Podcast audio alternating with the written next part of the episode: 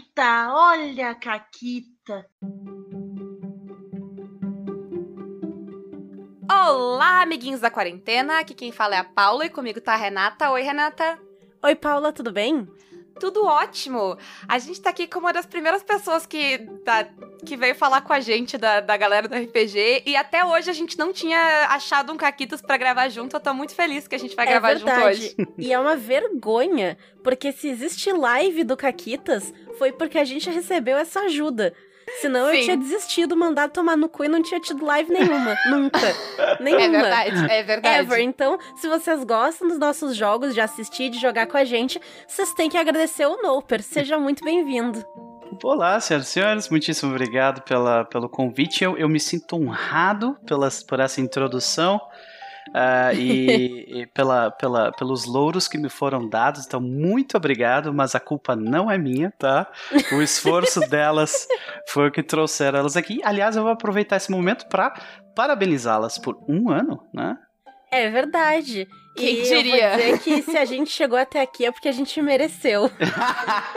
Não, pera, a gente tá com um problema seríssimo desde o Caquetas Coach. A gente tá- eu tô pensando em, sei lá, chamar um exorcista pra Renata. É, existem certas portas que uma vez que tu abre, Paula, é difícil de fechar. É, é difícil, é. É, pior que é pior que chululu, assim, é um Eu me negócio... controlo, eu juro, mas de repente, quando eu me dou conta, eu tô com o mindset do, do coach e É. não tem o que fazer. Tá, shh, deu, Renata. Tá, antes que a Renata comece a, a, a falar, antes, Antes que que ela eu me faça, filie ao Partido Novo. ou faça um grito de, sei lá. Fazemos uma É. intervenção. É, por Ai. favor. Noper, conta a tua caquita antes que seja tarde demais pra Renata. Então, ah, em um belo domingo à noite eu estava narrando Pulp Cthulhu para um grupo de amigos ah, no meu canal. E nós Uhum. estávamos, naquele momento, ah, os jogadores, né, através de seus personagens, estavam em 1933, na Islândia. Eles foram chamados por uma, por uma instituição chamada Caduceus para fazer uma ajuda humanitária, porque naquele momento na Islândia estavam tendo uma série de terremotos que deixaram milhares de pessoas desabrigadas, né? Uhum. Ah, mas na verdade, eh, a Caduceus enviou eles até o, até o local porque de- durante, durante os terremotos que ocorreram, eles identificaram que havia um, um laboratório dentro de, um dos, de uma das montanhas próximas à cidade mais populosa de lá. Então, ah, investigando o local, eles verificaram que existia de fato um laboratório serpentoide em meio àquele, àquela enorme montanha.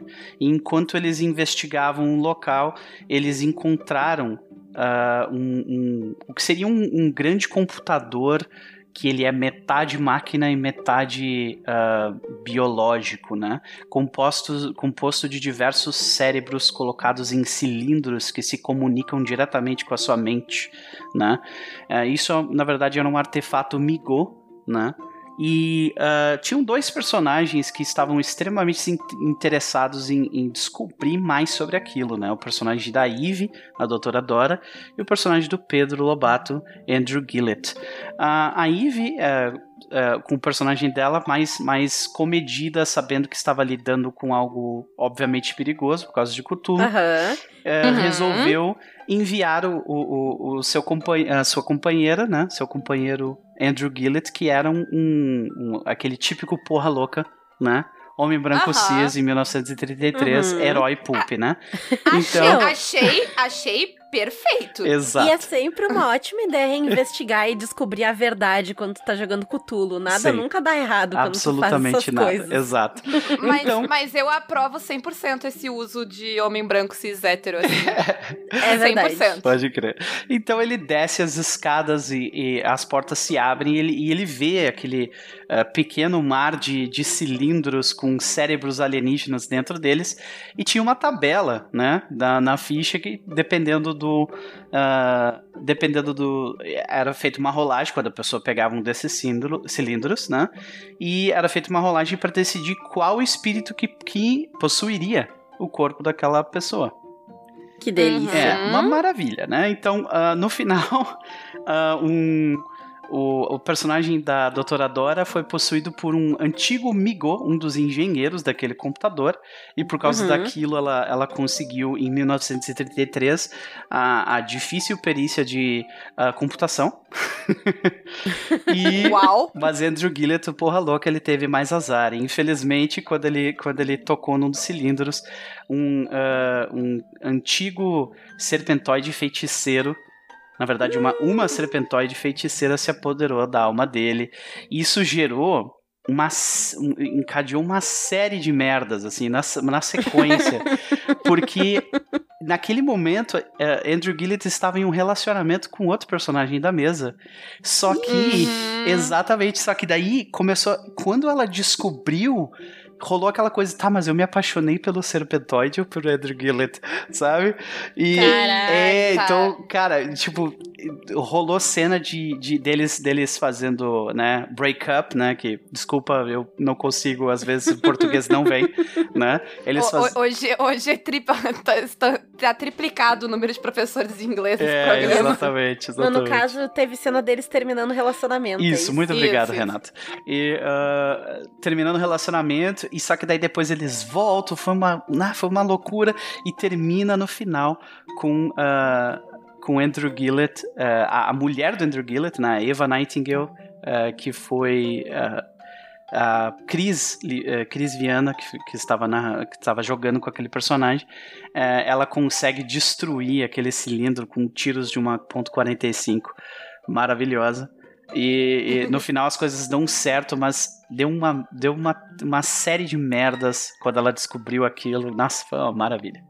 Eu tô imaginando uma DR entre as- os dois Nossa. membros e o espírito, Uhum. assim, sabe? Não, teve, teve toda uma cena onde, onde o, o Gillett, ele, eh, o, o relacionamento terminou, aí o Gillett ele fez o que o, o, o clássico homem branco hétero daquela época faz. Ele se junta com os amigos dele, bebe pra caralho e faz merda, sabe? Ai, meu Deus. Exatamente. Ai. É, Ai, ai. Mas, né, fica a dica, não toquem em cilindros cerebrais. exatamente. Não, eu acho que a dica que tem que se tirar é que se tem um homem porra louca, sem noção, muito confiante, use ele como recurso, sua Exatamente. Sou obrigado a concordar. né? é, é o mínimo que, que a gente merece por ter que aguentar. Mas, hoje a gente tá aqui. ah, foi bom que foi uma caquita de narrador, porque hoje a gente tá aqui pra Foi. falar um pouco do ponto de vista de narradores, né? Todo mundo Isso aqui aí. narra.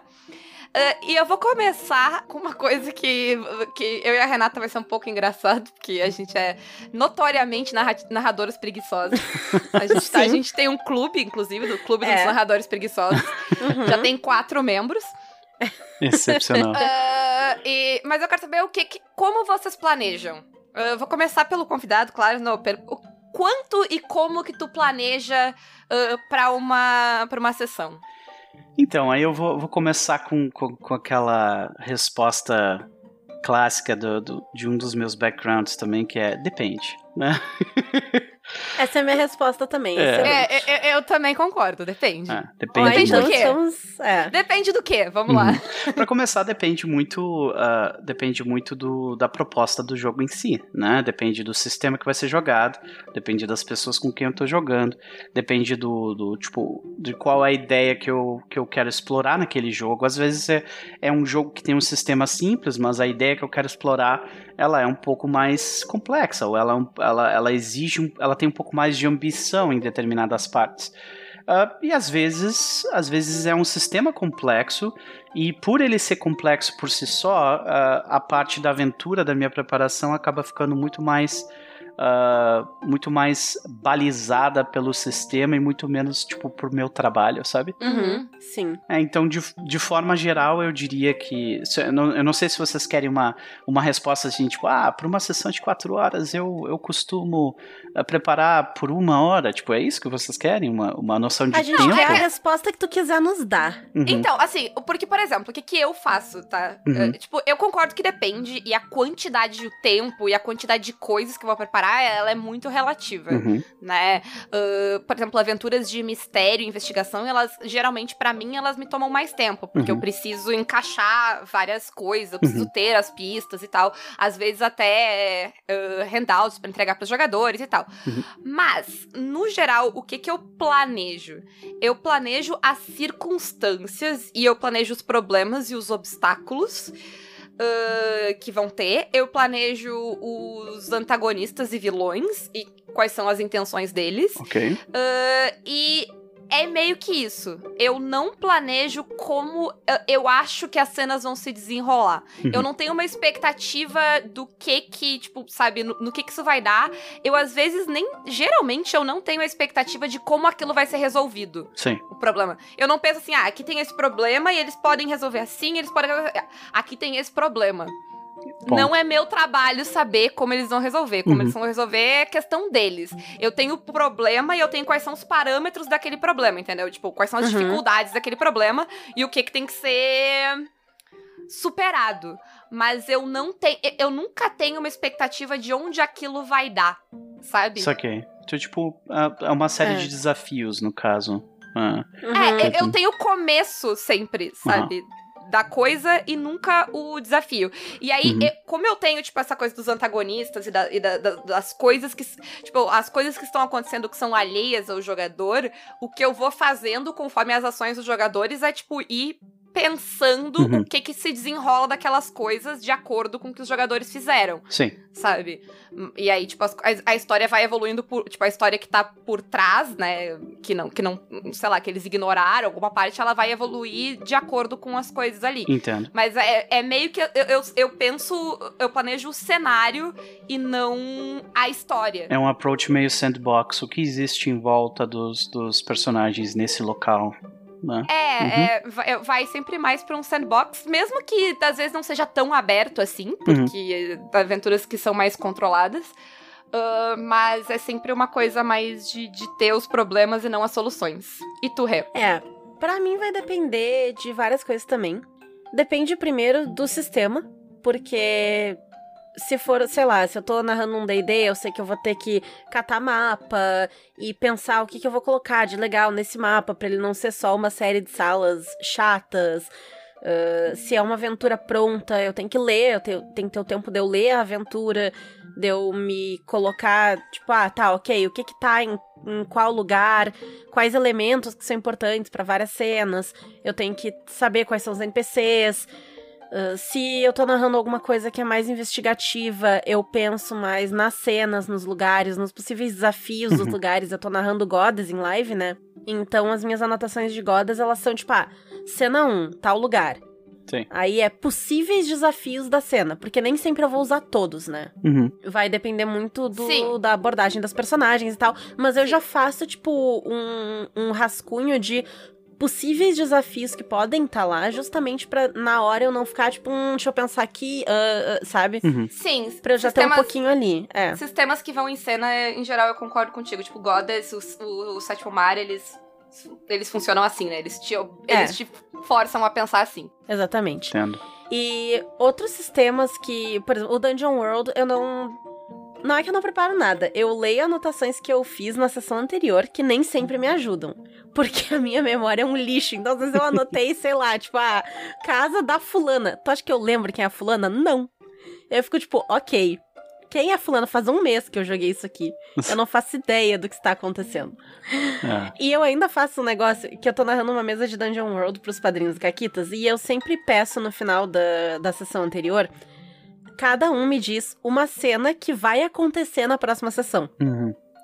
E eles falam, óbvio, que eles falam as coisas mais esdrúxulas do mundo, porque são caqueteiros de plantão. E aí eu uso isso pra, enfim, tentar encaixar, mas eu não planejo de antemão como é que eu vou botar. Eu deixo eles irem na loucura e quando der pra encaixar, eu encaixo. Então Uhum. sai uma salada de frutas muito louca, assim. Mas vai depender muito ah, do sistema e se eu tô narrando em live ou não. Isso vai Entendo. mudar também. Entendo. Sim.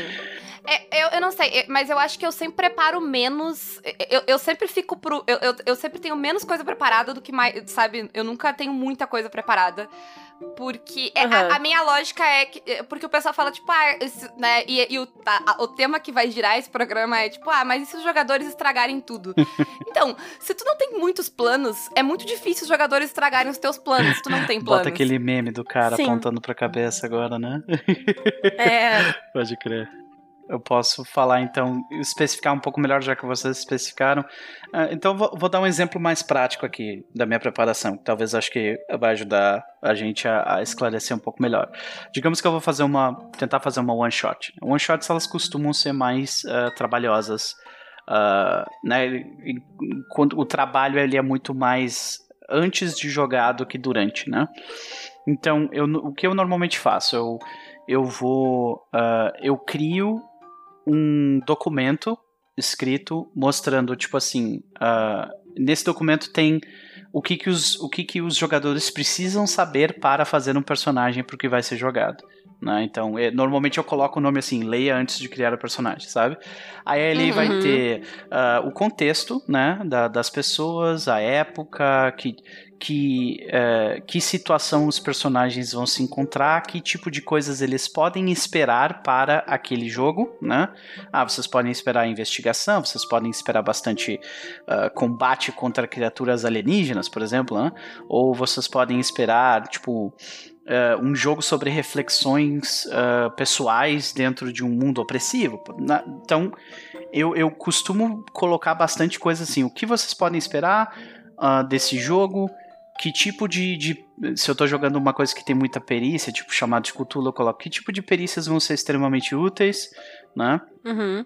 e ah, o contexto, como eu, como eu falei anteriormente. Aí, depois, o que eu preparo costuma ser depois que os personagens. eh, Depois que os jogadores fizeram seus personagens, saca? E aí é mais uma situação onde ah, eu vou montar ali, beleza. Tal personagem fez isso, fez aquilo, fez aquilo, fez aquilo outro, beleza. Então eu tenho os arquétipos dos personagens, eu sei que eles são bons, que eles não são. Aí eu vou criar ah, dentro mais ou menos da ideia da, do que a Paula falou ali, de eh, eu, eu vou criar o contexto em volta dos personagens e eu vou, eu normalmente daí eu crio uma introdução para cada personagem, que é uma ceninha rápida, individual, que o propósito dela normalmente vai ser para introduzir que tipo de personagem é para quem tá para quem tá assistindo isso para live, né? Então, o que você pode Uhum. esperar desse personagem? Quais são os arquétipos mais quais são as características mais visíveis desse personagem, né? E ah, também eu costumo utilizar essas cenas de introdução para tipo meio que fazer um aquecimento do que, que é o sistema. Então vai ser aquele momento onde a pessoa vai acionar alguma coisa do sistema. Normalmente eu faço isso quando a pessoa não conhece o sistema que está jogando, para meio que de um jeito sem grandes consequências ele entender como é que o jogo funciona. Ah, então para fazer esse Uhum. movimento aqui, eu rolo Não, pera- 2d6 mais blá blá blá. Eu Fala. faço a mesma coisa. eu, chamo, eu chamo de cold opening sempre. Porque é aquela cena que vem antes dos créditos do- Sim, do- da pode série. crer, pode crer. Eu, pra mim é sempre isso. É que é aquela cena que ela não vai ter grandes consequências. Geralmente eu já começo com ela no meio da ação.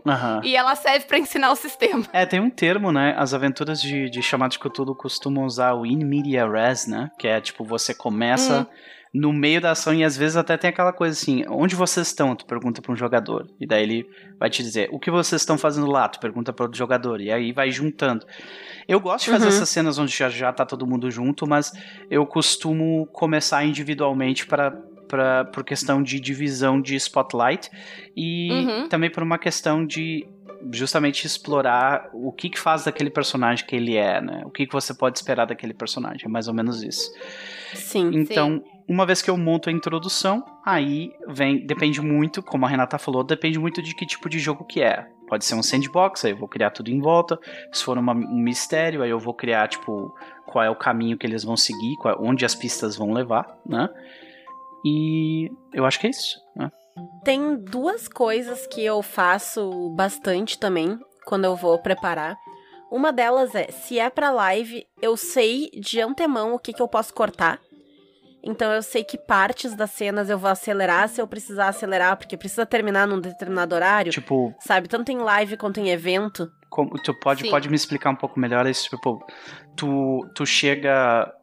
Tu, tu criou, tipo, uma série de desafios ali e tu, e tu já selecionou dois deles que são assim, ah, esse aqui talvez não precise. É isso? Que não só os desafios, mas talvez uma cena. Tipo, ah, essa cena aqui ela é desnecessária, eu posso cortar ela se eu precisar, sabe? Ou eu não vou fazer eles desenvolverem uma cena pra passar por esse- essa parte aqui, que não é tão essencial e nem tão legal quanto outras partes, porque a gente tem um limite de tempo. Saquei. O- as aventuras prontas do rastro geralmente fazem isso já. Elas já tra- elas trazem na aventura pronta, tipo, ah, essa cena é descartável, tu não Uhum. precisa fazer. Se, se tiver Uhum. com tempo corrido, corta essa cena. Eu, eu faço isso também, quando é. Quando tô com tempo limitado, né? Pois é. E outra coisa que eu faço muito é. Eu faço muitas anotações, não em quantidade. Eu não tenho mega textos. Às vezes eu tenho, sei lá, meia dúzia de linhas anotadas, assim, em tópicos, né? Porque eu Aham. também não escrevo parágrafos.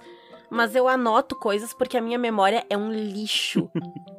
a minha memória é uma merda. Eu não lembro de nada. E, e tu Nada. anota enquanto tá, tá narrando ali, enquanto tu tá no jogo. Eu tento. Mas Eu nem sempre consigo. Eu sou a memória do Caquitas e eu sou o contrário. A minha memória é muito boa, a minha capacidade de fazer anotações é um lixo. Porque a minha, eu, eu lembro das coisas, então eu esqueço de anotar. É. Eu, eu- meu cérebro É. de- não tenta anotar. É nessa E não tem o parte hábito. é uma das minhas partes mais falhas, que é fazer anotações durante o jogo. Eu, eu me baseio muito no Roll20 para para as minhas lembranças. Então, tipo, NPCs. Ah, às vezes eu utilizo aquela parte, né, no Roll20 que tem de eh, GM Notes. Aí eu escrevo alguma Uhum. coisa ali, mas é muito raro. Eu, eu costumo me basear muito mais na minha própria lembrança e ela já me traiu diversas vezes. É, eu, eu faço isso também porque eu esqueço de anotar, porque a minha memória é tão ruim que eu esqueço que eu devia anotar coisas. Não, e às vezes tu tá tão no momento, né? Tu tá tão ali, bah, curtindo Sim. aquela Claro. cena e tal, e pff, passa, né?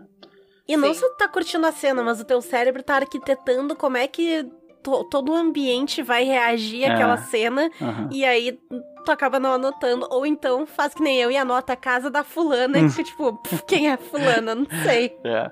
Eu te É. dizer que eu sou muito mais ajudado pelo pelo Noper do passado, que é o cara que já preparou as coisas do que, sabe, o Noper de durante durante as aventuras, tá? Que normalmente Uhum. não. É. Sim. Sim. Mas assim, eu acho que uma coisa que tu falou, não, porque é muito importante e que eu não sei se todo mundo faz, que é tipo esse diálogo entre o narrador e os jogadores de qual é a proposta do jogo. Nossa. Eu, eu não sei como as pessoas jogam sem fazer ele, de verdade. Me parece sei. surreal. E aí é péssimo. Porque assim, quando tu vê as pessoas reclamando, ai, eu fiz uma mesa de tal jeito, não sei o que, e meus jogadores. Sei lá, eu fiz um negócio de crime investigativo e meus jogadores querem sair por aí esfaqueando todo mundo. É. Mas tu avisou que era um traço de crime investigativo? É. É, Eles estavam é- sabendo. Então, Eles fizeram o seu personagem Ed Lord, Sazuquinho, ah, sem, sabe? Sem saber. É, a é. Renata tem o troféu, Sazuquinho. É, eu tenho, eu tenho, é incrível. Mas, sabe, eles estavam cientes que essa era a proposta da mesa, porque só disse, aconteceu, uma vez o Fred virou pra mim e disse, ah, faz qualquer personagem pra essa mesa. Não, qualquer personagem? ah, Ele disse qualquer personagem. Eu fiz um tomate fumante. Mas verdade seja dita, a aventura era feita pra, tipo, cada um ser de um Sim, jeito sim. totalmente maluco e deu certo. Exato, mas eu Eu joguei confirmei, porque, né? Eu joguei a mesma aventura como uma repórter de filme no ar e ela fazia narração em off da- das coisas, da- das ações dela. mas enfim, mas voltando pro negócio, eu acho que, tipo, Pra mim, eu faço de dois jeitos, porque o Noper falou de tu sempre dar a proposta, o, o, o pitch, né, da... da, É, da- Não sempre, né? Mas, tipo, por exemplo, se eu for jogar um Apocalypse World, eu nem posso fazer isso, né? Porque a proposta é criada em conjunto. Isso, É, também. então, é. Mas às vezes, é, tipo, eu vou começar uma mesa de, de sétimo mar agora que vai ser narrada, e o que eu, eu não faço ideia do que, que vai ser a mesa ainda. Uhum. Eu perguntei pro pessoal que vai jogar. Então, que, que vocês querem jogar? Me mandem os personagens de vocês e me mandem que tipo de jogo vocês querem. E aí eu vou bolar qual vai ser o mundo baseado nisso, no que as jogadoras Entendi. querem jogar.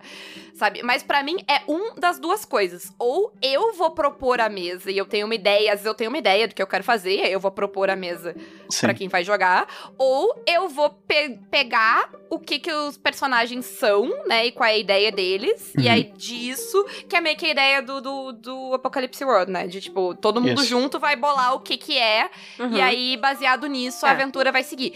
Pra mim, das duas, umas tem que rolar. Porque senão, cada um faz uma coisa e é só loucura. É, pois é. E, e mesmo assim, né? Ainda, ainda acontece, tipo, o whiplash es- estético, né? Ainda acontece bastante, né? Então, tipo, é, é uma coisa complicada de lidar, ah, expectativas e, e- e, tipo. A gente vai- provavelmente vai chegar nesse ponto um pouco melhor.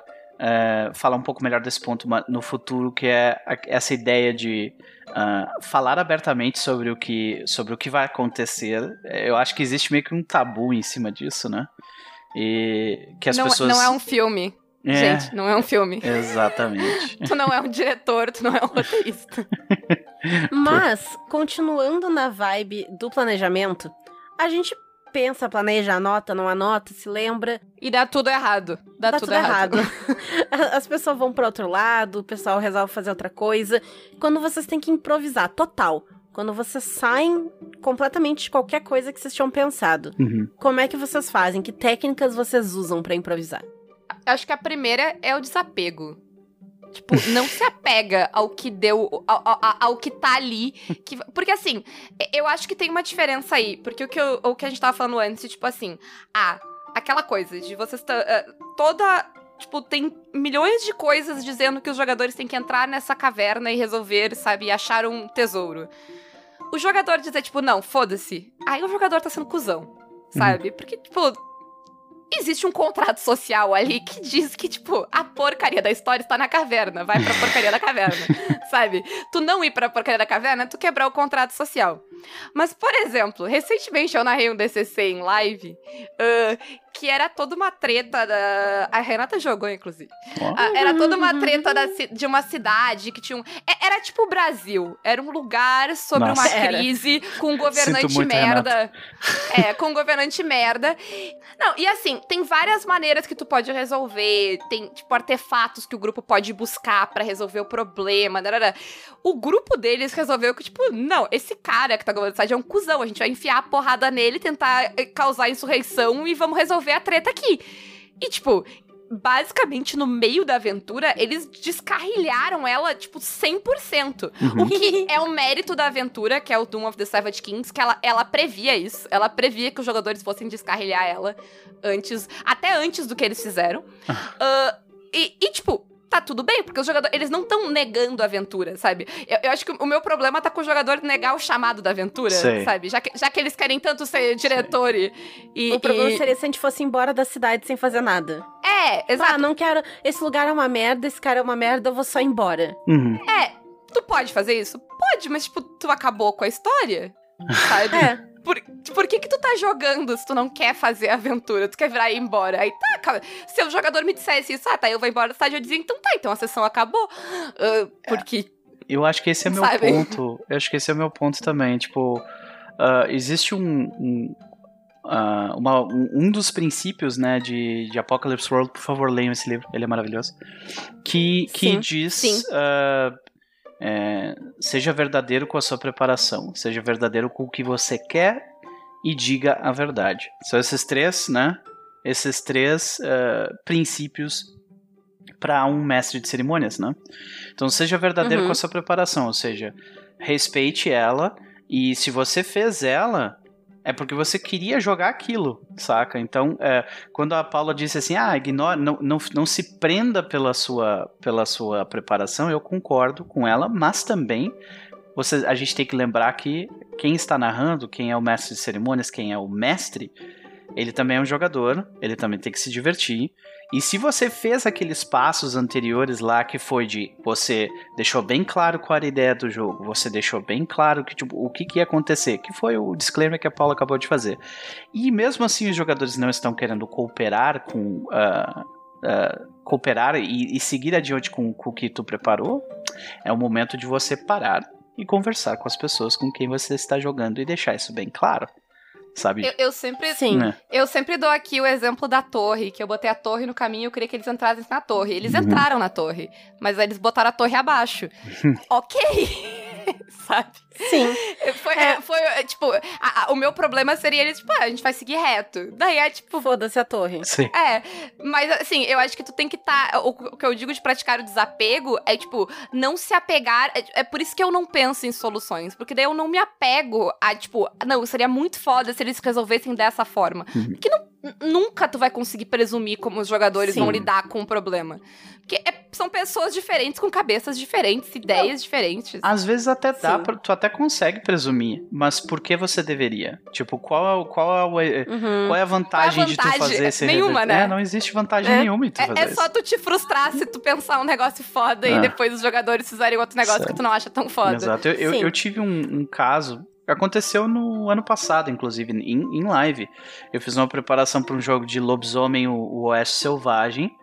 Uh, era para ser uma one shot que não acabou não sendo. Uh, e, tipo, na minha cabeça, a sequência de, de, de cenas estava, tipo, super clara né? Porque eu, eu segui aquele princípio de, tipo, tenha certeza que os seus os personagens, tipo, vão ser jogados na direção que tu quer. Ou seja, tipo, vão, vai ter gente uhum. seguindo eles, né? Um monte de desafios e barreiras para que eles sigam numa direção específica. E uh, chegou na metade do, do, do, da primeira da, da, da one shot e eles eles chegaram a um determinado ponto e eles se apegaram tanto a um NPC específico que eles que dentro, isso foi totalmente culpa minha, Uh, dentro do dentro do que do que eles eles se importaram muito mais com aquele pequeno NPC e a, e a jornada dele e eles resolveram dali eles meio que criaram a própria plot pro jogo deles. Ok, a gente resolveu esse problema aqui, mas a gente encontrou esse espírito que a gente precisa levar pro lugar que ele tá perdido. E daí é, eu, caralho, eu, eu... Que, que ideia legal. Eu não preparei absolutamente nada disso, mas que ideia legal, saca? Beleza. Uhum. Aí a gente deu um intervalo. Durante o intervalo eu já meio que eu peguei a minha, a minha preparação, porque eu tinha ali desafios, NPCs, papapá, aquela coisa toda. Uh, e eu meio que fui, tipo, modificando as, as, as minhas preparações. Por exemplo, tinha, tinha um. Uh, uh, dentro da, da situação existiriam, tipo, cavaleiros, né? Night Riders, né? Que, que seguiriam eles Uh, porque eles, os Night Riders, eles são agentes da Wyrm e os lobisomens são agentes da, da, da Wild, então eles são meio que já uhum. antagonistas por causa disso. E eu queria usar, originalmente eu queria usar os Night Riders como aquele, aquele inimigo que é a natureza empurrando eles para um lugar específico. Aí eu mudei essa uhum. ideia, eu peguei eles, ok, eles vão, vão, vão aparecer em outro lugar. Uh, aí eles começam a jornada deles em direção à montanha, toda essa parte foi uh, improvisada, mas é aquela improvisação uh, que, que, tipo, a gente se prepara para improvisar bem, saca? Que, tipo assim, eu conheço. Uh -huh. Porque, como eu uhum. sabia que o jogo ia ser no Arizona, então eu já li, ia se passar em mil, 1870, eu já li bastante sobre o lugar, qual que era a montanha mais Sim. alta de lá, daí, tipo, eu, eu, eu tinha recurso para improvisar, saca? Isso é muito importante. Não. E eu queria só fazer um parênteses no que, no que a Paula falou lá da torre. Uhum que tem uma parte que entra muito na preparação também, que não basta botar a torre. Tu tem que ter um motivo para eles entrarem ah. na torre. Porque só ter uma torre, e se eles têm outro objetivo, não vai atrair ninguém para entrar naquela torre. Mas tinha uma coisa na torre que nos atraía para entrar. É, eu acho que aí vem daquela questão de conversar, né, que o, que o Noper falou. Sim. Tipo, se tu, se tu quer propor uma coisa pros jogadores, tu, tu, mas tu também não pode ignorar o que os jogadores se proporam pros Exatamente. seus personagens, né? Exato. E é muito importante isso que o Noper disse de tu saber o ambiente em que tu tá. Porque se tu sabe o cenário, tu sabe o que tá acontecendo, tu sabe quem são as pessoas influentes daquele lugar. E é aí que a improvisação pode acontecer mais livremente. Porque se eu sei que existe o José e o Antônio e a Joana nesse cenário. E que o José e o Antônio estão no oeste, a Joana tá no leste, não importa se eles vão para leste ou oeste, eu sei quem tá lá. E eu sei o que, que pode uhum. acontecer. Sabe? Então é, é bem importante ter é, essa parte é mais importante tu saber o contexto onde a tua história tá se passando do que saber especificamente o passo a passo que tu quer seguir. E quando eu falo em se preparar para, para improvisar melhor, é justamente isso: é tu criar um repertório de referências, de, de situações, de indivíduos uh, e, e de ocorrências uh, que vão, que vão uh, trazer aquela, aquela sensação de ah, nós ainda estamos dentro do planejado, nós ainda estamos dentro do, da caixa de areia que é, que é essa ideia que a gente construiu aqui em conjunto desse local, sabe? Uhum. É, então, tipo, para mim hoje em dia, grande parte, a maior parte do trabalho é justamente essa, sabe? É, é, é, por exemplo, ah, eu quero fazer um jogo sobre Velho Oeste, aí eu vou buscar referências do que, que são os tropos, do que, que são os clichês, de como eu posso subverter eles, que tipo de indivíduo existe em tal lugar, qual é a tecnologia, sabe? E, e, eu gosto muito de estudar a história, assim, eu sou meio que enfiado nisso, então para mim é parte do meu barato. Então tu pega tipo uma aventura de, de chamado de Cthulhu, Povo Cthulhu, para mim é uma grande oportunidade para eu ler sobre Calcutá em 1933 e eu achar maravilhoso, sabe? Uhum. Ah, Sim. mas é parte da preparação, né? Eu me preparar para improvisar melhor. Sabe, eu pensei agora, porque uh, antes que eu ia falar, eu pensei, uh, porque eu gosto muito das aventuras do Rastro de Cthulhu. Uh, eu gosto das aventuras mais que eu gosto do sistema. Foi a primeira aventura, inclusive, que eu narrei. Que ela sempre tem muito contexto e muita coisa. Uhum. Tipo, muitas cenas e histórias e coisas pro Sim. narrador usar. E eu tô narrando uma pro, pro grupo de apoiadores do Caquitas. A gente tá jogando no, no, no chamado, mas eu tô narrando uma aventura do Rastro. Uhum. E, e ela tem, tipo, é, é uma aventura em Londres e, a- e ela é, tipo, ela é uma timeline insana, que tem 40 lugares É. e coisas, e, e eles podem ir, podem ver, e, e ela tem uma redundância absurda de, tipo, informação, que eles não precisam ir em todos os lugares pra pegar. E aí, ela tem uma partezinha que era sobre o Aleister Crowley em Londres, já velho e meio decadente, assim. Ah, e... E, tipo, e ele tem. Ele sabe uma parte da história, se tu for lá falar com ele. E, e eu pensei, tipo assim, cara, nunca que eu vou usar essa parte. Eu li essa parte, achei, ah, que legal O e tal. Mas detalhes. nunca que eles vão. Porque tu tem que, tipo, porque tu tem que descobrir mil coisinhas pra te chegar nele. Mas daí, o que que o Lucas me disse em cinco minutos da sessão? Da- acho que da segunda sessão. não, da primeira sessão mesmo. Ele, tipo, ele, dez minutos que ele ficou sabendo qual era o negócio, ele. Então, o meu personagem, ele vai ignorar tudo isso, tipo, todas essas pistas e coisa. Ele quer a- descobrir, ele tá em Londres, em 1920, e ele quer achar uma galera que, que tipo, uma galera que fale de ocultismo e tal. Ele quer tentar descobrir, sabe? Ele quer tentar achar a cena do ocultismo em Londres. E aí eu só olhei pra, pra meu, pro capítulo do Crowley, assim, eu...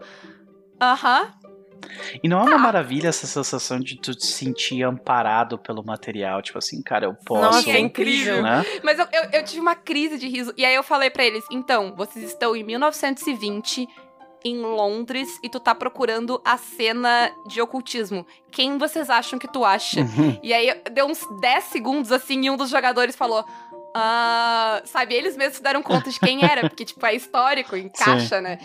Então, Sim. ah, foi uma coisa muito legal. E eu jurei que eu nunca ia usar aquela porcaria que Sim. eu tinha preparado. Eu li ela e eu fiquei, tipo, eu nunca vou chegar aqui. E foi a primeira coisa que eu usei. É, eu vou te dizer que, eh, en- enquanto eu tava narrando A Serpente de Duas Cabeças, que é uma, uma aventura bem grande de Pulp Cthulhu, né? É, tipo, chegou num ponto onde aquilo meio que se tornou um ritual do próprio grupo. Tipo assim, beleza, a gente tá indo pro Congo belga. E daí o jogo dá uma série de handouts, né?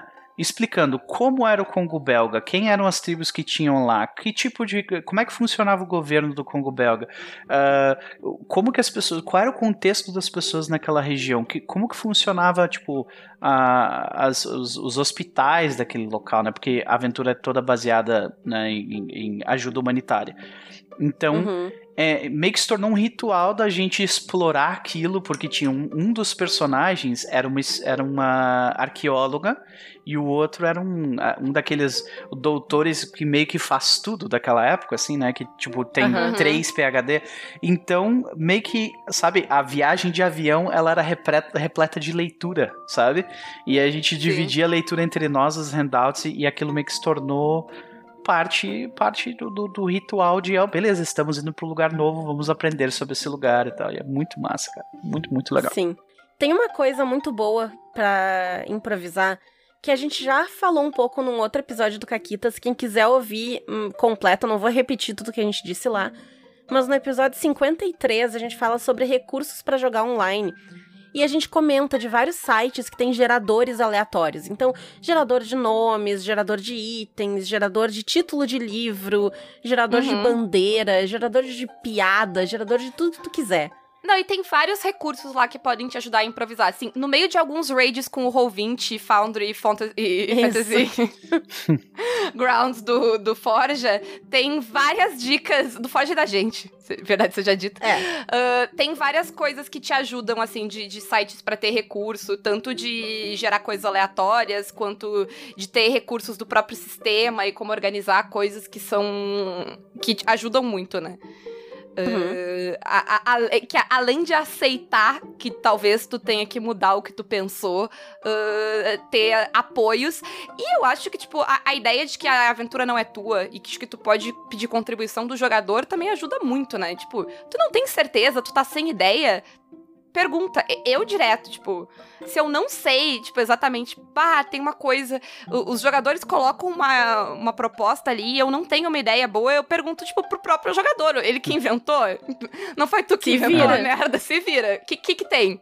Posso fazer um parêntese rápido sobre isso especificamente, que é, eu vou fazer um pedido para vocês ouvintes, por favor, abandonem completamente a noção de posse enquanto vocês estão jogando RPG. Se vocês abandonarem esse negócio de esse é o meu personagem, essa é a minha história, esse é, é o meu jogo, vocês vão se divertir muito mais. Sabe? Sim. E substitui o meu pelo nosso, tá? Principalmente quem tá narrando, né? Que eu acho que é onde, onde ainda é pior. Com, o jogador também tem, mas quem tá narrando às vezes tem muito essa coisa, até de responsabilidade, é até ruim, porque, para, porque daí se a história é boa ou ruim depende só de ti. E não, assim. É, que eu acho que no caso de quem tá narrando, o dano é maior se tu não deixa isso de lado, sabe? Porque como tu tá controlando boa parte da história, se tu fica muito no ah, a história é minha, os, é, os meus personagens, tu acaba travando os teus jogadores e não deixa eles serem criativos, né? Porque afinal é a tua história, e aí ninguém vai mexer, e aí fica um saco.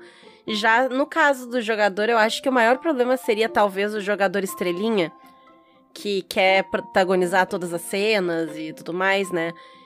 Ah, ou o que não sabe ouvir não também. A- a- até uma questão de, de, por exemplo, a, a contribuição de ideias de um pro outro, sabe? É- é- Aham. Teve uma situação jogando jogando esse jogo de Pulp Cthulhu, onde uma, uma jogadora teve uma ideia maravilhosa para outra pro, pro personagem de outro jogador.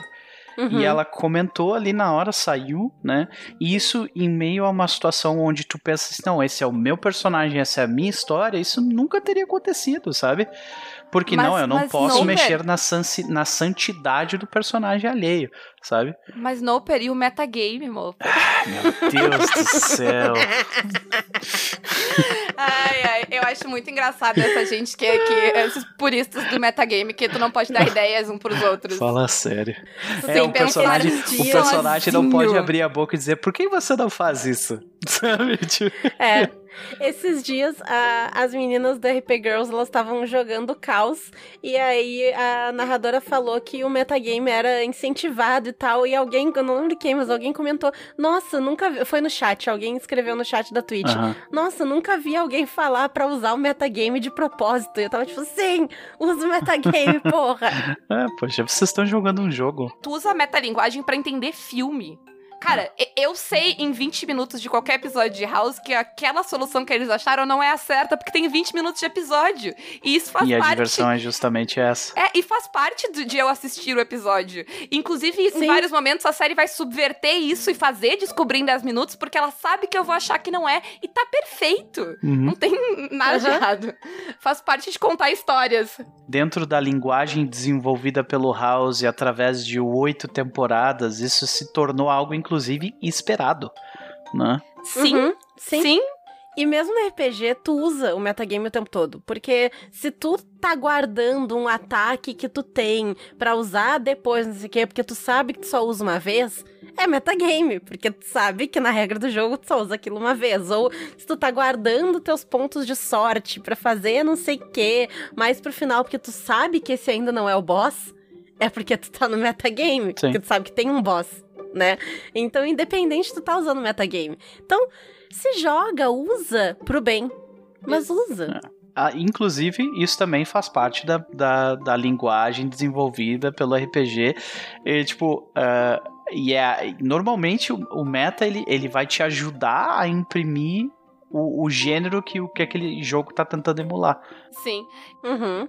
Inclusive na questão de, tipo, ah, tu que tu falou de, tipo, ah, se o jogo foi feito para explorar a caverna, os jogadores vão decidir que eles não vão explorar. Isso é, tipo, ah, eu não vou entrar nessa caverna, porque eu só entraria nessa caverna porque é metagame. Tipo, sim, filho da puta, é pra ah. te fazer o metagame entrar na caverna. Nós estamos jogando um jogo, gente. Como a Paula acabou de falar, isso aqui não é um filme, tá?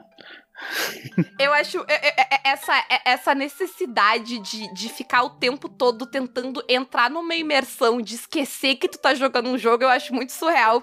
E eu acho até um pouco preocupante. Porque já entra numa questão de, de sei lá, de delusion, assim. A, tipo, tu a tá, jogada de xadrez, já tá delirando. A jogada de xadrez aí é tu, através do jogo, se imergir. É, uhum. pelo amor de Deus, gente. Se tu vai sair de esquecer que é um jogo, isso aí pode ser preocupante. Separar a realidade da ficção é necessário e faz bem. É verdade. Mas uh, a gente já estipulou então que a gente não prepara, uh, a gente não prepara minúcias e, e resoluções e finais e, e, sabe um caminho muito fechado e a gente tá preparado para ter jogo de cintura dentro disso. Mas uh, eu acho muito legal essa ideia de, de conversar abertamente por que que tu quer pra sessão, o que, que tu quer pro jogo com os jogadores, mas também é legal ter surpresas pros jogadores. Eu, como narradora, gosto de surpreender meus jogadores, eu, como jogador, adoro ser surpreendida. Como é que uh, vocês fazem esse equilíbrio de o que, que vai ser legal de ter como surpresa e o que que, às vezes, tu vai ficar fazendo um esforço inacreditável para levar os jogadores uhum. para aquele canto para fazer aquela surpresa, vai ser um desperdício de energia inacreditável, todo mundo se frustrando e se irritando, porque todo mundo tá forçando a barra um com o outro Sim. e era mais fácil só ter revelado, né? Então, uh, na minha experiência, eu vou, vou, vou, vamos dar um exemplo, né? Na minha experiência, uh, digamos que a gente vai jogar um jogo que tá tentando, sei lá, emular Agatha Christie, tá? Então todo mundo sabe que uhum. o jogo vai, vai acontecer numa mansão reclusa ou alguma coisa do tipo, sabe? E vai ter uma uhum. investigação. E essa investigação provavelmente envolve a morte de alguém, sabe? Então, uh, dentro dessa ideia, quando eu falo, ah, eu gostaria de jogar um jogo de investigação à la Agatha Christie, eu falo isso abertamente para meus jogadores, eu já estou meio que direcionando a criatividade deles para dentro do escopo disso aí. Eles, ok, eu gostaria de explorar isso, eu gostaria de explorar aquilo. E daí, dentro desse, da, da, dessa exploração, como eu falei anteriormente, quando eu faço a pesquisa, eu faço pesquisa sobre tropos, clichês, a, a, linguagem que é utilizada do gênero, como eu posso subverter isso, né? Uh, eu costumo brincar com a subversão de tropos ou então, uh, tipo, de, de consequências para as coisas, sabe? Uh, uhum. E é normalmente é por aí. O, o, o, normalmente o, o que eu faço de mistério, de, de, de, não é de mistério, mas de, de surpresa né, para o jogador, é, é mais ou menos dentro da proposta do jogo. Eles sabem o que vai acontecer, no sentido de, ah, isso vai ser uma investigação. Mas eles não sabem, tipo, a minúcia da coisa, quem matou, uh, uh, quais são os seus NPCs que estão naquele local, uh, coisas do tipo, sabe? Então, eu acho uhum. que. Eu... eu... não sei se eu consegui responder bem a tua pergunta. Não sei. Não, eu acho que eu, eu, acho, eu, que eu acho, que eu concordo também meio que ah. nessa linha. O uh, que, que tu ia uhum. dizer, Renata? Depois eu vou pra pergunta mais complexa da história. O que eu ia dizer é que eu acho que o problema que acontece às vezes é essa noção de quem tá narrando de que a minha história tem que ser toda secreta. E se ela não for secreta, ela vai ser chata. Que eu não posso contar nada e eles têm que descobrir tudo por conta deles, senão vai estragar a história. Hum. Eu, primeiro que isso coloca uma pressão muito grande em quem tá narrando, né? Segundo que tu deixa as pessoas meio perdidas, ah. porque tu tem que aprender a balancear o que que tu pode revelar e falar e mostrar e o que que é mais legal se for descoberto. A gente uhum. comentou num episódio sobre narração que a gente fez aqui sobre dar ênfase a certas coisas ou dar ênfase a várias coisas, até coisas que não importam, uhum. para começar a mostrar meio que tudo que tá ali e não dar na cara o que, que é importante. Uhum. Né? Porque pra, pra deixar algo secreto e ter uma surpresa, tu não precisa esconder tudo. Tu pode mostrar demais. E aí tu desvia a atenção. É uma, é uma coisa interessante. Eu acho que o pulo do gato, no entanto, tá em, é, na, na conversa entre o conhecimento do jogador e o conhecimento do personagem, sabe? Uhum. Uhum. Então, tipo assim, o, o que que, o que que, o- às vezes o jogador, muitas vezes o jogador sabe mais do que o personagem por causa da metalinguagem do RPG, né? Uhum. Aham. em outros momentos, esses às vezes são os mais complicados, é o personagem sabe muito mais que o jogador, Aham. né? Por causa da especialidade do personagem. Que, né, Exato. ninguém precisa ter um PHD pra jogar com PHD. Exatamente. Uhum. E daí, tipo, de novo, como a gente está falando aqui sobre emular determinados gêneros, né? É, acaba sendo uma questão um pouco mais complicada lidar com, a, com essa diferenciação entre um conhecimento de um e conhecimento de outro. Eu costumo. Ah, eu sou. ah, costumo falar que, tipo, por mim não tem problema o jogador saber grande parte do que está acontecendo. Até por isso que eu falo abertamente, ó, essa sessão vai ser mais ou menos isso aqui, sabe? Ah, e eu acho que isso ajuda até ao jogador a posicionar o seu personagem de um jeito, a explorar coisas que vão ser mais interessantes para ele também, sabe? Uhum. Uhum. E no final É. acaba sendo uma experiência mais, ah, mais prazerosa para todo mundo, saca? É, eu acho que ah, é, é essa coisa de que nem toda história precisa ter grandes mistérios que o- pro jogador, né? eh, é óbvia, mas talvez precise ser dita. Acho que precisa ser dita, inclusive. Mas tem tipos de história, como tu deu o exemplo da, da Agatha Christie, que vão precisar de mistérios pra serem investigados. E aí, eu, como jogadora, gosto de, de investigar esses mistérios. Mas pra mim, uma questão muito importante, tá? ah, na- no fato de que. lembra quando eu falei do episódio de House? Que em 20 minutos de episódio Uhum. ah, tu não vai descobrir o negócio? Sim. Eu acho que isso não pode Uhum. valer pro RPG. Porque o RPG não é um filme, ele não é uma série. Então, pra Sim. mim, não pode ter, tipo, não, a. a não tem, não pode ter uma barreira de tipo, ah, os jogadores só podem descobrir tal coisa em 50 minutos de sim, sessão. sim. Porque tu tá tirando a chance dos jogadores de te surpreender. Os jogadores podem ter ideias ah, que tu não pensou Uhum. e podem ter ideias que vão quebrar o teu mistério. E Uhum. eu acho que se tu se te propôs a narrar um mistério, tu tem que te propor a lidar com Uhum. esse tipo de, de situação. Principalmente se isso vem dos recursos da ficha do jogador. Uhum. Sabe? É. E aí, eu acho que, tipo, tu tem que saber os recursos da ficha do teu jogador pra te poder lidar com eles, né? Pra, te, pra sei lá, eh, talvez tu colocar um obstáculo ali que, por causa da ficha do jogador, não é obstáculo. Então, a falha tá nessa comunicação Sim. anterior também. Né? E eu acho que, tipo, tem que. E isso vale pra quando tu tá assistindo um filme também. Uhum. Porque o personagem, às vezes, não saca a, a, a história do filme. Uhum. Mas tu, como espectador, saca. Tu tem que ter como, como se dar conta antes. Por, por causa de todo o metagame e tudo que tá jogando. Se a história vai mentir pra ti, pro jogador, não pro personagem, pra te enganar. Eu acho que é, é um nível de desonestidade que eu não curto jogando. É. Vai me incomodar muito. Eu vou Sabe, ficar bem braba no final. Tem, ou tem uma barreira invisível ali que, que sabe, barreira invisível É. de videogame, que não permite que tu passe, não permite que tu resolva uma coisa, porque ah, não é a hora ainda de resolver aquela Sim. coisa. Artificialmente segurando a É. plot do jogo. É tipo assim. É, um NPC que vai agir de uma forma totalmente não característica pra ele. Sabe, sabe aquele NPC que ele é pra ser inocente? Eu acho hilário em filme, NPC que é para ser ino- que ele é culpado. E aí tem cena dele sozinho sofrendo. E o cara é um psicopata. Então, tipo, e aquela cena dele sozinho sofrendo? Ela, ela é o quê? Porque ele tá, fa- ele tá fingindo pra quem? Justificar essa parada, sim. É, Uhum. sabe? Sim. É, mas assim, tem, tem uma série de, de, de problemas que nos levam até isso, né? É, a começar. é, falando de novo sobre aqueles princípios, né? De seja verdadeiro, né? Uma coisa que, que eu trago de um sistema chamado Burning Wheel, eu trago para todos os meus jogos, é, é intenção e tarefa, né?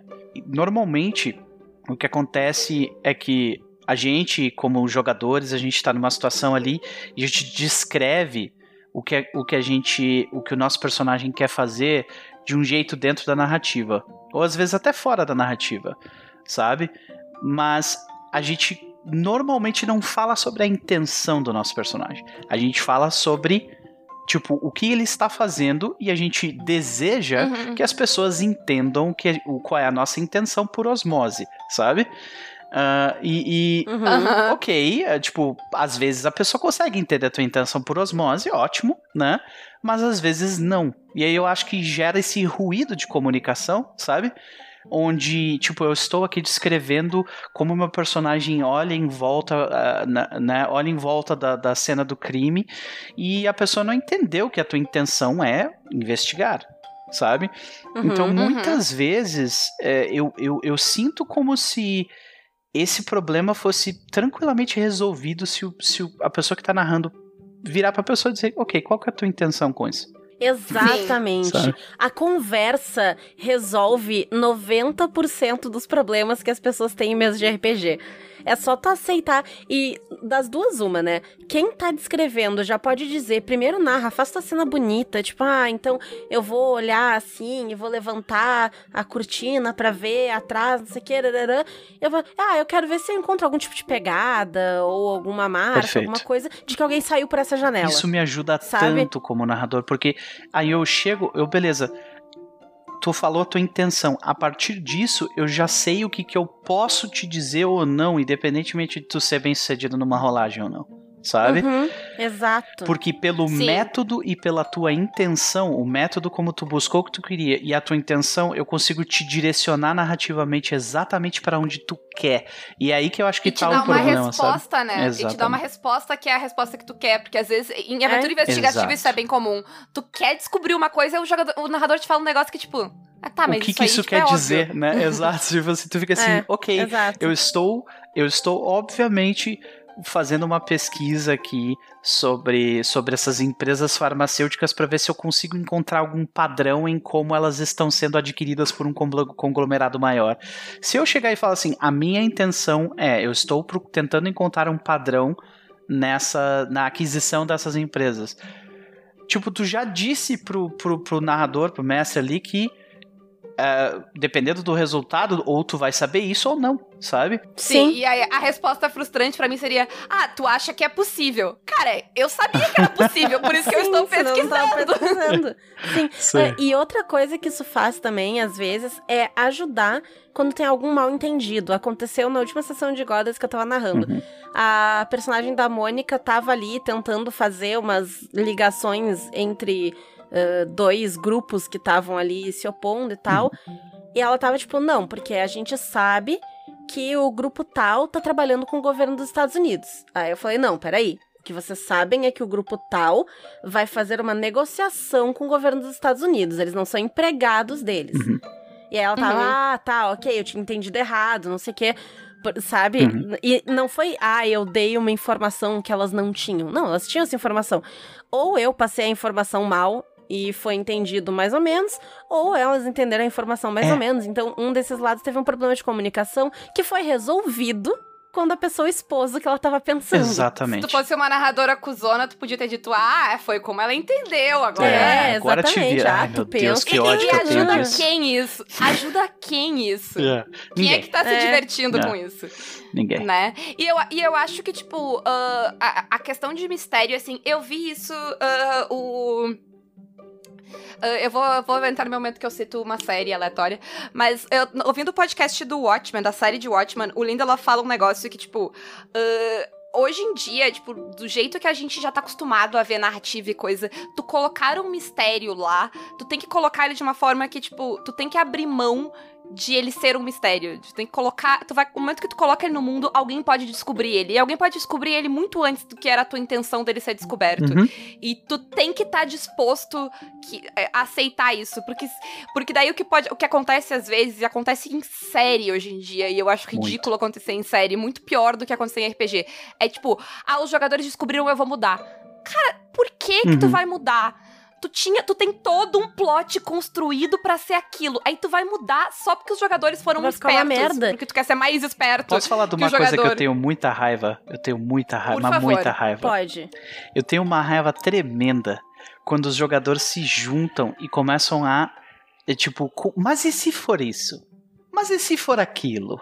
Mas e se for aquilo outro? Cara, eu tenho vontade de me levantar e ir embora. Sabe? Velho, eu, não consigo. Eu cara, ideia. joga, é, joga o jogo que tu vai eventualmente descobrir qual é, qual é, a, a- qual é a, a- a intenção dessa conversa. Tipo, vocês querem só passar tempo falando isso, Maurício, isso, Maurício? Porque vocês, obviamente, não têm informação suficiente pra chegar numa conclusão, sabe? E, tipo, Uhum. então, é, talvez seja uma coisa muito específica minha, mas eu tenho isso, senhoras e senhores. Mil, perdões, mas eu não consigo, eu não consigo. É, Eu, eu- eu entendo quando ela chega a travar a sessão, né? É a Uhum. mesma coisa, tipo, É. bolar plano. Mas se a gente for por ali, Uhum. se a gente... cara, vai. Ah. Vai bolando plano, tipo. Explora por flash- flashback É. depois como vocês tiveram Exato. essa ideia. É, exato. Até porque, às vezes, tu como narrador sabe um negócio, tipo, que vai estragar esse plano, entendeu? Porque, ah, porque se a gente entrar pela janela e aí a gente fizer não sei o quê, não tem janela, é num bunker. E aí? É, é literalmente o que tu falou. Vocês não têm informação suficiente pra É. presumir tanta coisa. Exato. Só vai. Sim, exatamente. E, mas isso do de mudar o, o plot, porque a pessoa descobriu e aí tu vai lá e muda o negócio que vai acontecer. Não seja covarde. É tão idiota. E, e assim, eu, como jogadora, tendo descoberto um, o plano de um vilão, alguma coisa, e quando chega no momento em que a minha descoberta é confirmada, eu não acho chato. Eu tenho aquele momento de, ah, haha, eu sabia. É satisfatório. Uhum. Eu gostei. Não é, não é que eu vou chegar, tipo, ai, que idiota, era previsível, eu já sabia. Ah. Não, eu vou estar me sentindo muito ótima, inteligente, maravilhosa, porque eu descobri. Um dos, maior, um, um- um dos meus maiores prazeres jogando essa aventura, já citei umas duas vezes, foi quando um dos meus jogadores falou assim: Cara, eu, eu finalmente me senti um investigador, saca? E eu Uhum. É consegui sacar essa parada daqui. eh, Tu, tu, tu colocou aquela informação ali e eu, eu entendi dali. E eu fui juntando as peças e cheguei, e cheguei a uma conclusão. Aí, pra mim, isso foi tipo a vitória da, da parada, sabe? Sim, Sim. eu tinha muito problema com um jogo de investigação antes da gente começar a jogar Call of Cthulhu, porque a gente jogava só o rastro, e o rastro ele te dá muita coisa. Tu gasta o ponto, ou tu tem o ponto, e aí tu sabe tal coisa, ele não te dá pista. Uhum. Ele te dá já a conexão. E isso me deixava furiosa. E eu falava, eu dava esse feedback no final das sessões que era: a história foi legal, foi interessante, mas eu não investiguei. Eu quero eu investigar. Eu, Renata, Ah. quero fazer as conexões. De novo, E né? eu sentia muita falta disso. Essa parada do. É. o- o- de novo, metalinguagem, né? A gente tá. É, o jogador, o conhecimento do jogador e como o jogador interage dentro do jogo e o personagem interagindo dentro do jogo. É, é foda. É. É, e eu acho que isso depende muito da- do, do, do que, que as pessoas querem de proposta Uhum. do, do jogo. Porque eu, quando eu vou jogar um negócio investigativo, eu quero investigar. Sim. Eu quero eu ter as ideias, eu quero pensar e fazer as conexões, sabe? Eu quero isso pra mim. A pessoa não vai se sentir um investigador se ela só rolar a investigação e receber a informação. Sim, e Exato. eu, e, eu, e eu consumo muito esse tipo de história. Então, é- é- sabe, eu- é- a minha mente já ela tá preparada pra isso. Eu acho que talvez vá ter grupo que não vai querer tanto ir pra esse lado. Que talvez e aí vai querer deixar mais de conhecer o grupo, também. né? É, eu, eu, eu tive essa conversa, ah, eu acho que foi com o Daniel, porque ele tava reclamando de, de Enola Holmes. E eu tava tipo, mas Enola Holmes não é pra mim. Que é o filme lá da irmã do Sherlock. Ela não é pra mim. Ela é pra pessoas de 12 anos que não viram 40 temporadas de série investigativa. Que não Exato. vão fazer as mesmas presunções que eu vou. Então, pra mim, é, tipo, muito além do óbvio. É, tipo, ridiculamente óbvio. Eu sei todas as respostas. Mas não é pra mim. Mas Enola Sabe? Holmes não é nem sobre o mistério. Exato. Exatamente. Sobre o que, que é é, o esse foco. jogo? Sobre o que, que é esse jogo? Exato. Né? Exato, o foco não é esse, o público não é esse. Então eu acho que isso é muito. Por isso que aquela, essa conversa e tá todo mundo no mesmo. Ah, na mesma página é muito importante Uhum. pra ninguém se frustrar. E eu só É. queria deixar um adendo que se tu ser o, narrador ah, fominha que, que quer chegar num ponto e que quer ser espertalhão e, e chocar todo mundo no final e fazer um negócio que ninguém espera, o que tu vai virar é os roteiristas de Game of Thrones. E ninguém quer ser os roteiristas de Game of Thrones. Exatamente o que aconteceu com o final de Game of Thrones. Então, ó, cuidado aí. Vocês vão fazer isso, vocês vão ser ó, as pessoas mais odiadas de, de 2020 na- no mundo do entretenimento. Porque se for no mundo, a competição é muito grande. Mas no mundo do entretenimento, eles ganham. Os roteiristas de Game of Thrones, inclusive, D e D. Olha aí. É, eu ia dizer, tem esse, isso aí, né? Fica É. aí, fica aí no ar. É uma coincidência? Acho que não. Acho, acho que não. Ai, Ai, ai. Mas então, a gente tá. bolou toda essa coisa, essa coisa de improvisar. Mas se tu tem uma ideia muito legal, um plot twist muito legal, uma coisa muito legal pra acontecer, ou até o jogador deu uma ideia muito legal que tu quer que role pra história, mas os dados e a mecânica vão interferir nisso. Tu muda os dados e a mecânica? Não. Ou não? Claro Eu também que não. Então, eu acho que se anteriormente de começar a aventura tu fez alguma regra da casa, ok. Se tá de comum acordo de todo mundo, né? É, exatamente. Mas não no sentido de ah, nerfar um personagem pra que ele não atrapalhe o teu enredo. Não. Eu digo mudar regras mecânicas e tatatã. Anteriormente, eu acho ok se todo mundo tá de acordo, é o que a mesa quer fazer, Uhum. né? Porém, durante o andar da mesa, se tu percebe que o jogador pegou aquela classe que tem aquela habilidade que vai fuder o teu negócio, não vai nerfar. A Paula fez isso comigo. Eu tinha um puta mistério. Eu tinha um puta mistério. E ela vira Ah. pra mim e diz: quando a minha personagem toca num objeto, ela vê as últimas 24 horas desse objeto. Eu, filha da puta. Aí, aí o erro tá a pessoa que me deixou jogar de Mystic, que claramente é uma É. classe roubada. Mas, o que, que eu fiz? Eu tirei a habilidade dela? Não, eu botei o cara de máscara. O vilão até então não usava máscara. E a partir desse momento ele usa Filha máscara e ele ficou conhecido Tá, como. eu não sabia disso até agora. Então, isso é um, é um outro princípio de Apocalypse World, que é. Existem dois, né? Ah, às vezes, dê aos seus jogadores o que, exatamente o que eles querem, e às vezes, em você dar aos seus jogadores exatamente o que eles querem, você faz, bota um twist no fim para que aquilo seja de alguma forma. Tipo, tu conseguiu o que tu quis, mas tem de alguma forma uma modificação ali, uma consequência ali, alguma coisa ali. Sim. Saca? E foi excelente, porque a partir desse momento, esse era o vilão, tipo, de uma campanha que durou muito tempo. E eles não sabiam o nome dele. E ele ficou conhecido como o cara da máscara por muito tempo. Por muito tempo. Sim. E foi hilário, porque ele não tinha máscara, ele só ganhou uma máscara porque a desgraçada da Paula conseguia ver as 24 horas do objeto. e se eu E- e eu- entregasse quem era o cara, fudia a história. Sim. E quando eu vi essa habilidade, eu pensei só que ela seria um cool party trick, assim, sabe? Que tu Aham. faz na festa pra entrar, tipo, hum, Ok. eu estou vendo que tu teve. Mas e ah, como é que tu te sentiu, Paula, quando tu pôde usar aquela habilidade, tipo, pra descobrir uma coisa importante para pro jogo ali? Como é que tu te sentiu na, na época? eu me senti dentro da minha. A minha alcunha de, de personagem, eu como pessoa, é espertinha e metida. Eu me senti espertinha e metida, que é exatamente o que eu quero ser da vida. Exato, olha aí. E assim, é- é- eu acho que é importante dizer assim, ah, a gente tá dizendo aqui de, ah, eu não mudo, eu, eu não mudo, não, eu não uso escudo do mestre, eu não mudo vida de personagem, eu não mudo regra por trás, porque eu sou uma combeira safada? Também, mas principalmente por causa daquela história que o Noper falou, de que a história não é minha, a história não é de ninguém. E a regra, a, pra mim, o dado, a regra, a aleatoriedade tá ali pra garantir isso de certa forma, porque é um acordo entre todo mundo. Uhum. Eu acho que, tipo, eu não mudo porque eu penso, tipo, quem sou eu pra tomar essa decisão? De, pra decidir o que eu acho que vai ser melhor pra história. Uhum. Eu, eu não me acho. Sabe, eu não acho que eu tenho poder na história pra decidir isso. E às vezes o que eu acho que é o melhor pra história não era o melhor pra história. Porque se tu deixar a história se desenrolar do jeito natural ali, seguindo as regras, ela vai dar num negócio mais interessante Uhum. Sim. sabe? E eu lembrei agora, a gente tava enfrentando um personagem lá que ele tinha matado todas as mulheres de uma determinada raça.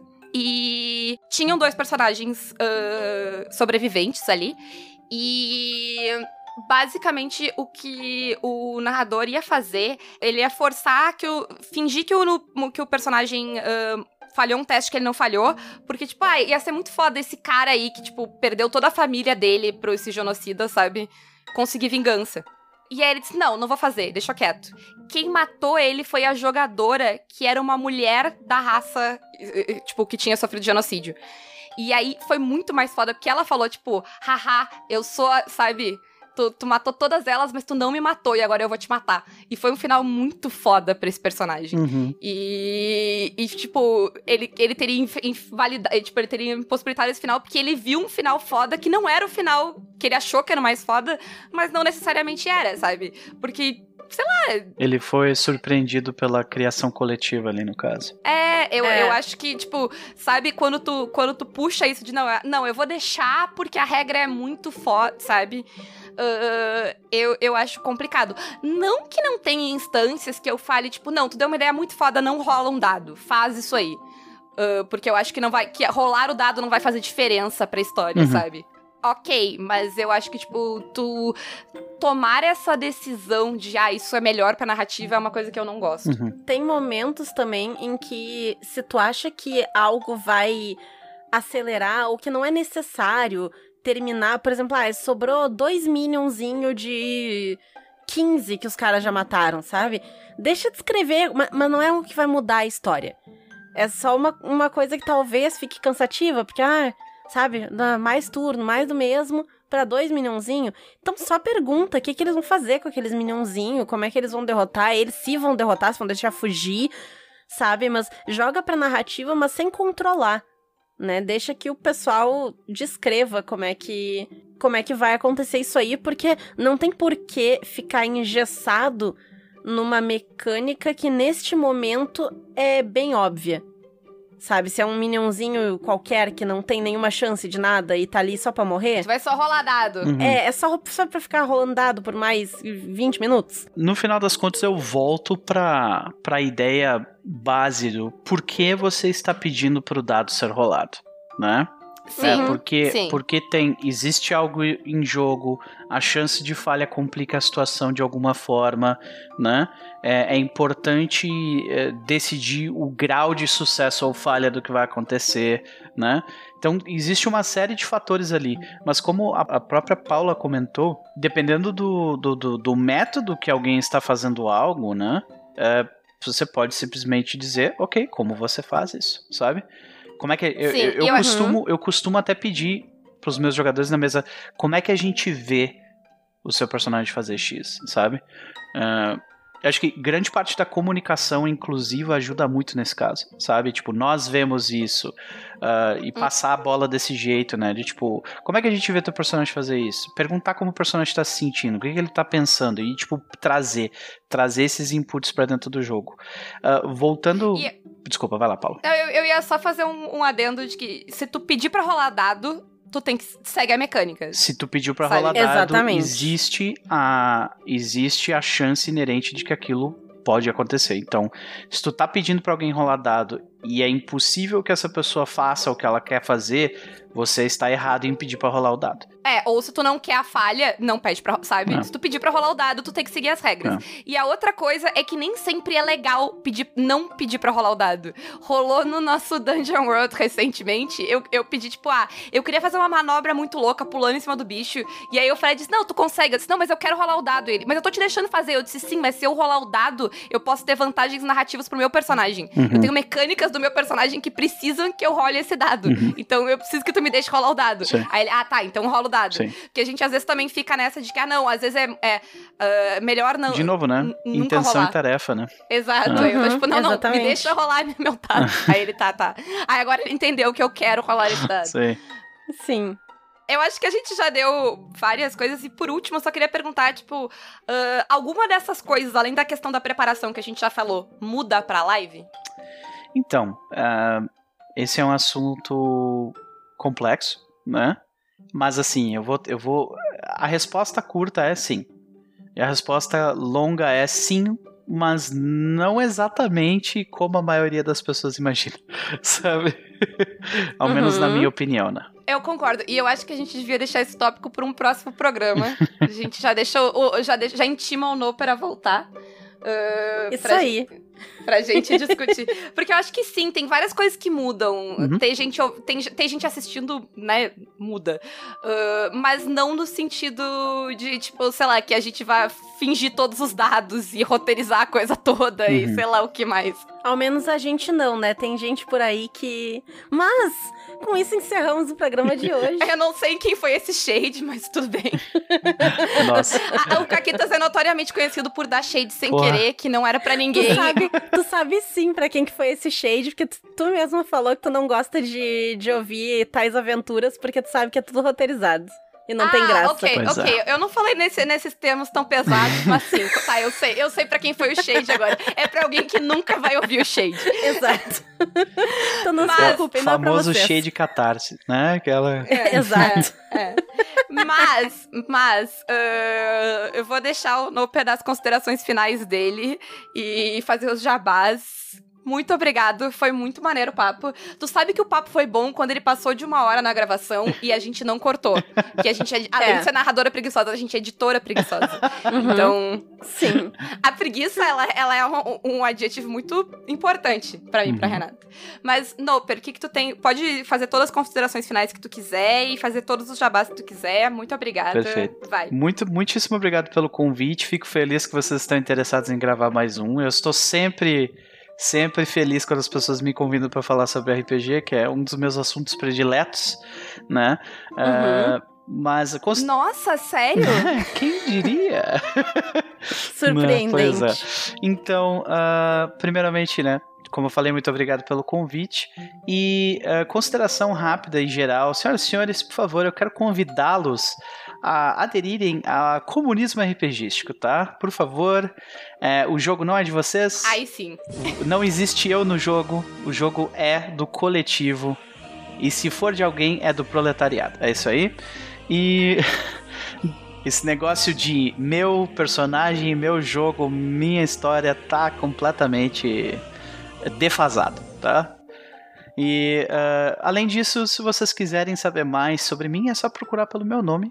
Ah, nas redes sociais vocês vão encontrar. E é isso. Quem tiver com preguiça de procurar, os links estão na descrição do episódio. É, tanto do, do Twitter quanto do canal também, se vocês quiserem ir lá assistir. Isso. Essas coisas todas que foram faladas aqui em prática.